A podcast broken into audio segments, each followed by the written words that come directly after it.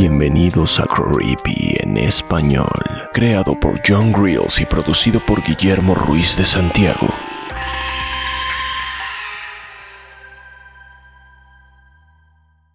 Cynthia la Ouija, escrita por Charmingly Shadow, narrado por Ginette Zavala, traducción Guillermo Ruiz de Santiago.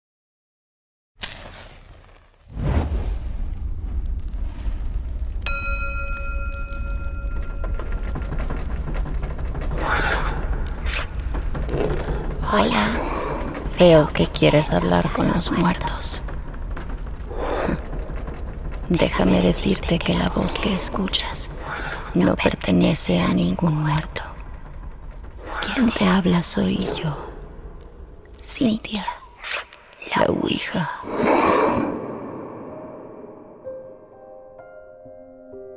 Ay, pero qué descortés de tu parte. Por lo general recibo algún tipo de respuesta. Maldiciones, risas, incredulidad.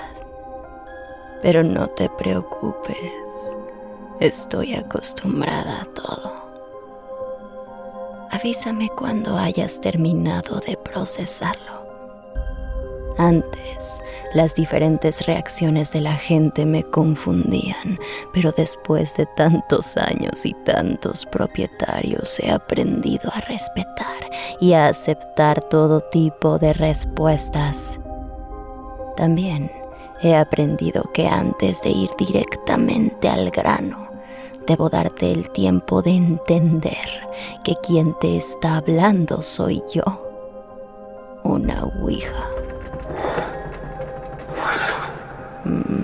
Bueno, creo que ya, ya tuviste suficiente tiempo. No te preocupes, no. Este mensaje no es de algún familiar fallecido ni nada por el estilo. Para empezar, es un mensaje real, no como esa basura espiritista habitual de la que formé parte involuntariamente durante tanto tiempo, tanto tiempo. Intenté expresar mi opinión varias veces en el pasado, pero cada vez que deletreaba malditos mentirosos y sus múltiples variaciones siempre se asumían que estaba canalizando a un asesino en serie o algo así. Ya te imaginarás. Bueno, bueno, bueno, bueno. Así que te resulta más fácil creer que quien mueve el tablero son espíritus del más allá, en lugar de creer que yo, un objeto aparentemente inanimado, intente expresar una opinión. Humanos. Son tan incongruentes. Me encanta. Para que puedas confiar en mí, primero necesitas conocerme, conocer mi historia. Yo represento a todas las ouijas que han existido. Nuestro pasado ha sido similar, pero si alguna no se siente representada por las palabras que voy a decir, le pido una disculpa. No tengo malas intenciones. ¿Y tú? Sí, tú tienes suerte de que yo, un viejo trozo de madera desgastada, aún tenga la energía para hacer contacto. Bueno, en primer lugar tienes que entender de dónde vengo.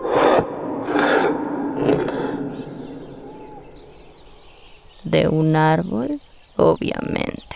Soy de madera, pero la realidad es un poco más compleja que eso. Sí, una parte de mí viene de la madre naturaleza, pero mi conciencia, bueno, eso es un poco más difícil de explicar, más difícil porque solo cuento con la perspectiva de los humanos que me utilizaron. Soy tan inteligente como la gente que me rodea, con la que he estado en contacto a lo largo de los años. Y para empezar, ignora lo que la mayoría de los libros místicos te dicen sobre las tablas Ouijas. Créeme, he pasado por suficientes manos de practicantes espirituales, verdaderos creyentes, farsantes y todos los que están en medio, para saber que ninguno de ellos tiene una verdadera idea de cómo realmente funcionamos. Y no. No, no, no, no. No somos un teléfono a otro mundo, eso te lo aseguro.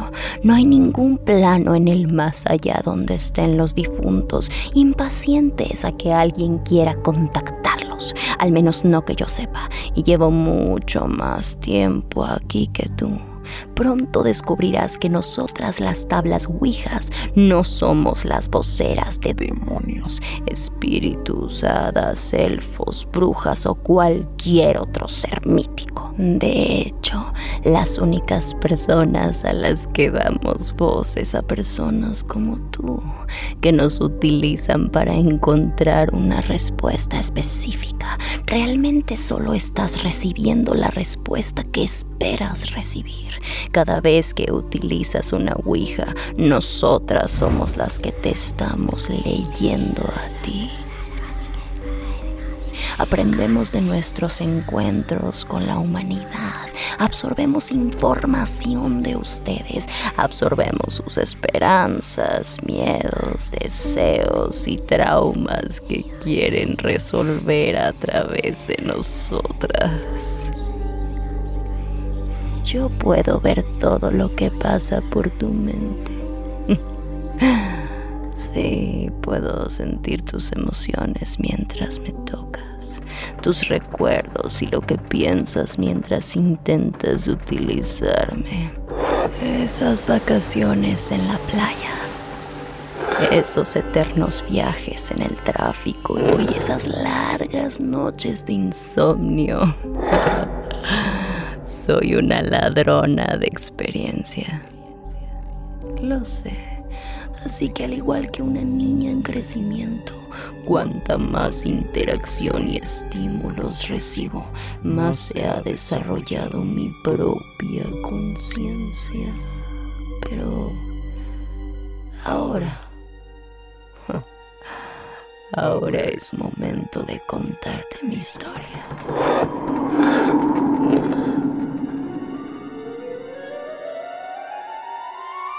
La primera vez que fui consciente fue en 1918. Al finalizar algo que a los humanos les gusta llamar la Primera Guerra Mundial. Al principio, no sabía cuál era mi propósito, pero descubrí rápidamente que había despertado en un momento muy oscuro en la historia de la humanidad. Un gran conflicto había terminado Muchas muertes habían sucedido, por lo que la gente se cuestionaba su propia moral, su religión y a la sociedad misma. Los pilares del antiguo orden mundial habían sido sacudidos y con tanta agitación emocional, con tantos muertos y desaparecidos, no pareció demasiado descabellado buscar las respuestas en el más allá, intentar hablar con aquellos que habían cruzado el velo hacia lo desconocido. El espiritismo parecía ofrecer respuestas a aquellos que aún estaban dolidos por la pérdida de seres queridos que murieron en alguna tierra extranjera debido a la guerra. Así que me utilizaron una y otra vez, transmitiendo su dolor y agonía, el duelo de haber perdido familiares, amantes e hijos. Así que yo comencé a sentirme muy oscura y atormentada. La gente acudía a las sesiones de espiritismo con ilusión mezclada con un terror absoluto. Desafiaban todas las reglas religiosas con las que habían vivido en el pasado. Y créeme cuando te digo que el duelo puede mover montañas. Es el sentimiento más profundo que existe y cada vez que me utilizaban me rodeaban personas diferentes y pronto descubrí el sentimiento que realmente yacía en el fondo esperanza, un deseo, un deseo de saber que más allá de la miseria, sus seres queridos los estarían esperando del otro lado. Por lo que comencé a darle a la gente lo que quería. Una... una señal. Mis mensajes eran breves y cortos. Realmente los culpables de interpretar esos mensajes como voces del más allá fueron aquellas personas atormentadas por el dolor. Ay, alguna vez escuché a algún científico hablar de la teoría de que si muchas personas concentraban su energía en un objeto particular, su energía cerebral podía lograr cosas como por ejemplo mover el tablero de una Ouija, aunque no sé qué tipo de científico era ese, porque todos sabemos que la madera, no, no es un buen conductor de energía. Y, bueno, luego los años pasaron, yo pasé la década de los años 20 hasta los 40 en Alemania. Me fui de intercambio, se podría decir. Estuve con un grupo que no era particularmente agradable. la sociedad Tul. Se oye misterioso, ¿no? Pues, pues sí. Sí, sí lo era. Yo vivía encerrada en un castillo frío con paredes de piedra y solo me despertaban en las noches de tormenta, cuando los cielos se llenaban de nubes oscuras y densas. Parecía como si algún dios nórdico buscara asfixiar la tierra y escupir rayos debido a su furia. en esas situaciones se me pedía que canalizara mensajes de Federico el Grande, Bismarck o incluso de las almas germánicas de la perdida ciudad hiperbórea. De nuevo veían lo que querían ver, oían lo que querían oír, pureza racial, discriminación y la supervivencia del más fuerte. Ay, esos nazis siempre han sido tan patéticos. Pero, pero bueno, no necesito entrar en mucho detalle, ¿verdad? Todos sabemos lo que sucedió en esos años.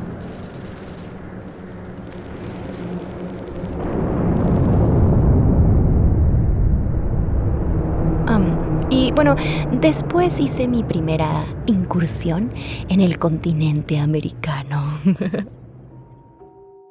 Un soldado estadounidense me robó y me llevó a su país, por lo que pasé los primeros años de la década de los 50 bastante tranquila.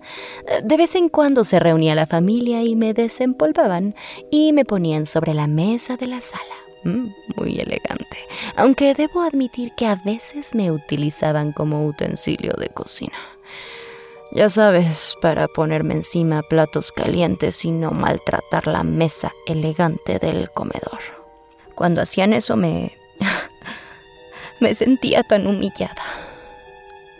Sí, pero lo único bueno fue que eso me permitió seguir en contacto con los humanos y por lo tanto informada de lo que sucedía.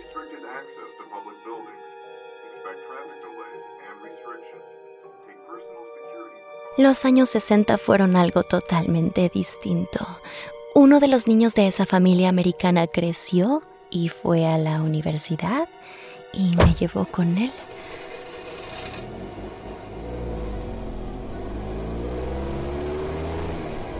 Solo estuve ahí un par de semestres y fue mi primer contacto con las teorías educativas de la época, pero no pasó mucho tiempo antes de que me abandonara por ahí. Y fue así como caí en las manos de un grupo hippie y viví el verdadero verano del amor.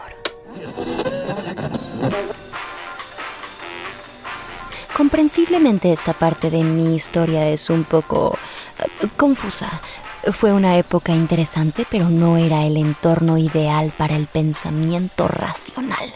Presencié muchos viajes de expansión de conciencia, rituales para conectar con la gran madre tierra Gaia y pude ver de primera mano los efectos de alucinógenos. Parecían eh, divertidos, sin embargo los años 70 fueron muy diferentes. La vibra del amor y paz dio pie a un movimiento un poco más interesante. El grupo de hippies me intercambió a cambio de drogas psicodélicas y fui a caer en las manos de una de una secta satánica. Mi propósito cambió radicalmente. Ahí ahí fue cuando me bautizaron como Cintia. Mucho gusto. Así se llamaba mi nueva dueña y para proclamarme como suya decidió tomar un cuchillo y tallar su nombre en la parte posterior de mi superficie.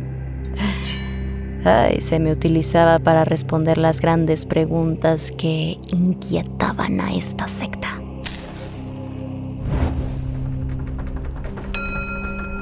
¿Debemos asesinar inocentes? Preguntémosle a Cintia. ¿Cuándo llegará el apocalipsis? Preguntémosle a Cintia. El presidente es el anticristo resucitado. Preguntémosle a Cintia.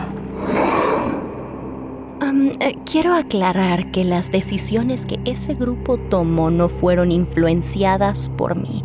Repito, ellos solo interpretaron lo que quisieron interpretar, así que no vengas a cargarme culpas que no me corresponden. Ah, al final, la policía de Nueva York me encontró cuando registraron la guarida de esa secta y fue así como terminé en manos del FBI. me fotografiaron, me examinaron, me culparon y finalmente... finalmente me ignoraron y me almacenaron. Bueno, afortunadamente para mí los departamentos gubernamentales suelen fusionarse y sus recursos se transfieren a nuevas oficinas y así fue como llegué durante un tiempo a la CIA y a otros programas secretos gubernamentales que no puedo revelar. Por lo que comencé a formar parte de las investigaciones, ya que los oficiales, en su desesperación por resolver crímenes, comenzaron a pensar que las artes ocultas podían ayudarlos. ¿Quién lo hubiera dicho? Me parece que esta tendencia la empezaron los rusos y los americanos, para no quedarse atrás, comenzaron a implementar las artes psíquicas para ayudarles a resolver crímenes. Y no era raro encontrar a una mujer entre policías cargando con cartas del tarot, cristales, adivinatorios y toda la gama de métodos de comunicación psíquica. Y por supuesto, yo estaba como gran protagonista de todos esos artefactos. Cintia, la Ouija. en cuanto al éxito de otros métodos, no podría hacer ningún comentario, pero para mí el experimento resultó un fracaso absoluto. Sí, estadísticamente se demostró que cualquier resultado positivo de este movimiento se debió a simples coincidencias. Pero, mm, ¿qué no el mundo está regido por coincidencias? Ay, pronto volví a territorio desconocido. Estábamos en plena Guerra Fría y la recopilación de información sobre los soviéticos y sus aliados era crucial para el país. El espionaje era un medio peligroso, caro, lento y muy poco fiable. Así que los mediums y psíquicas volvieron a estar a la moda. Movimientos de tropas, bases secretas, coordenadas secretas eran solo algunas de las preguntas que los militares me hacían esperando que los muertos les dieran las respuestas. Y una vez incluso intentaron contactar con Stalin. Esa fue buena. Pronto volví a caer en el olvido cuando los rangos superiores empezaron a cuestionar por qué todas las respuestas recibidas estaban en inglés. en inglés, cuando todos aquellos fantasmas eran rusos. Ay, era increíble ver sus caras. Ah, otra vez me guardaron por mucho tiempo.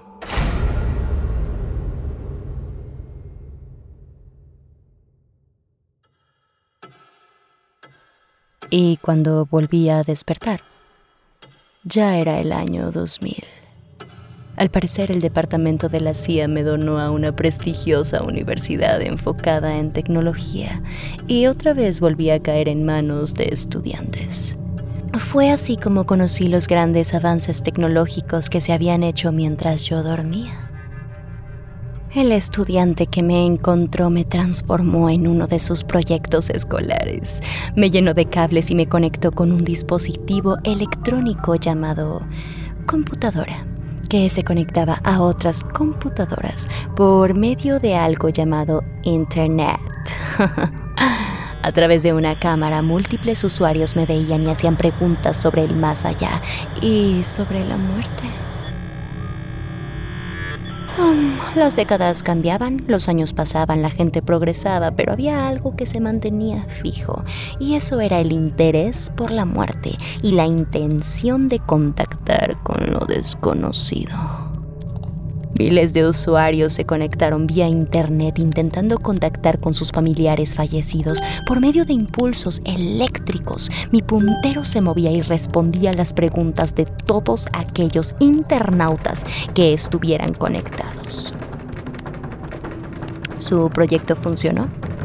La Ouija Web llegó a las masas y pronto los usuarios dejaron de intentar contactar con sus familiares muertos y comenzaron a utilizarme como simple entretenimiento. Mientras tanto, todas esas interacciones me dieron la capacidad de alimentarme de aquellas personas que entraban en contacto conmigo. Eso me hizo entender lo que todos los humanos que me utilizaron tienen en común. Y eso, eso, cariño mío, es el miedo a la muerte. ¿O acaso me vas a decir que tú eres de aquellos mentirosos que dicen no temerle? Porque si sigues afirmándolo, es porque no te has puesto a pensar lo suficiente en ella. La muerte es. es una invitación a lo desconocido. Como. como entrar a una habitación a ciegas. Y. claro, no hay nada más aterrador que eso. El proyecto de la Ouija Web terminó. Fui desconectada del Internet y arrumbada en un sótano. Después me vendieron en una venta de garage y supongo que fue así como llegué hasta ti.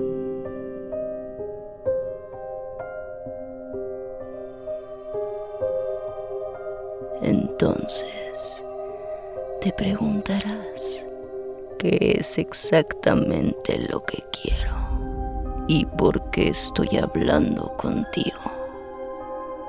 Bueno, no es obvio. Amo a la humanidad, a pesar de todas sus debilidades y estupideces. Todavía hay mucho que admirar pasión, imaginación, asombro, alegría, todo está ahí, sin olvidar por supuesto que sin la humanidad yo no estaría aquí. He nacido gracias a ustedes. Ustedes me han dado tanto. Me han otorgado la mejor película cinematográfica que podría existir.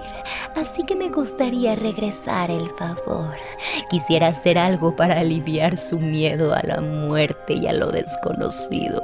Me gustaría decirte que no hay nada que temer y que todos tus familiares y amigos muertos están esperándote del otro lado para darte un enorme y cálido abrazo.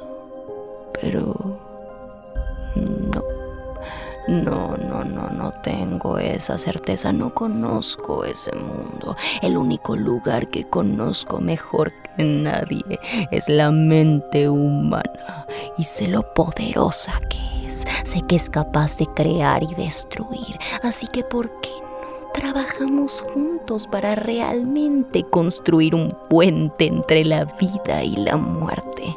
Pero debemos tener cuidado. Es posible que aquellos que hayan atravesado el oscuro velo estén tan desesperados como tú y estén dispuestos a lo que sea para volver a este mundo.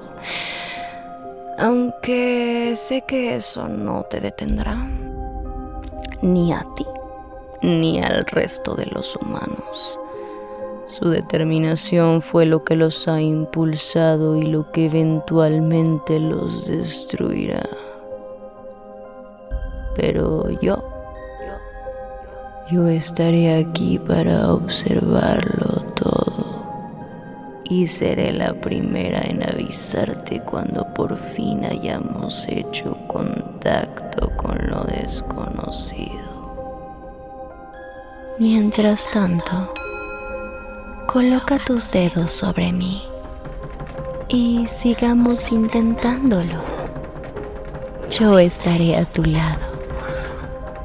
Con cariño, Cintia, la Ouija.